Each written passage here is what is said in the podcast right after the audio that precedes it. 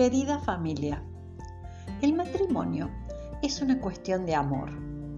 Los jóvenes esposos llegan a él impregnados de alegría, felicidad y ternura, porque se han elegido libremente y se aman. Están tan almibarados que pueden no ver la fragilidad del azúcar. Es imprescindible entonces, en este primer tiempo, enriquecer y profundizar la decisión consciente y libre de pertenecerse y amarse hasta el fin.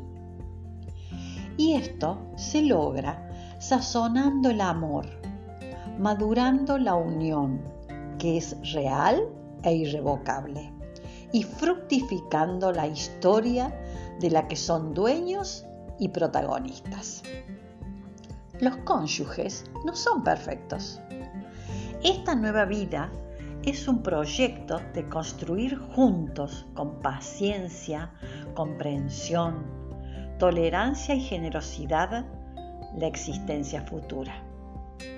Dejando de lado las miradas inquisidoras, el control de los méritos y derechos de cada uno, los reclamos y la competencia. Esos son obstáculos que no los deja crecer y madurar.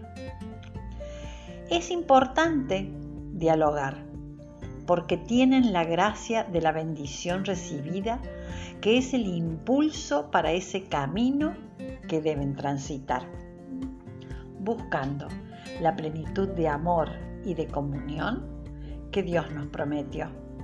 Aprendamos juntos. Te acompaño.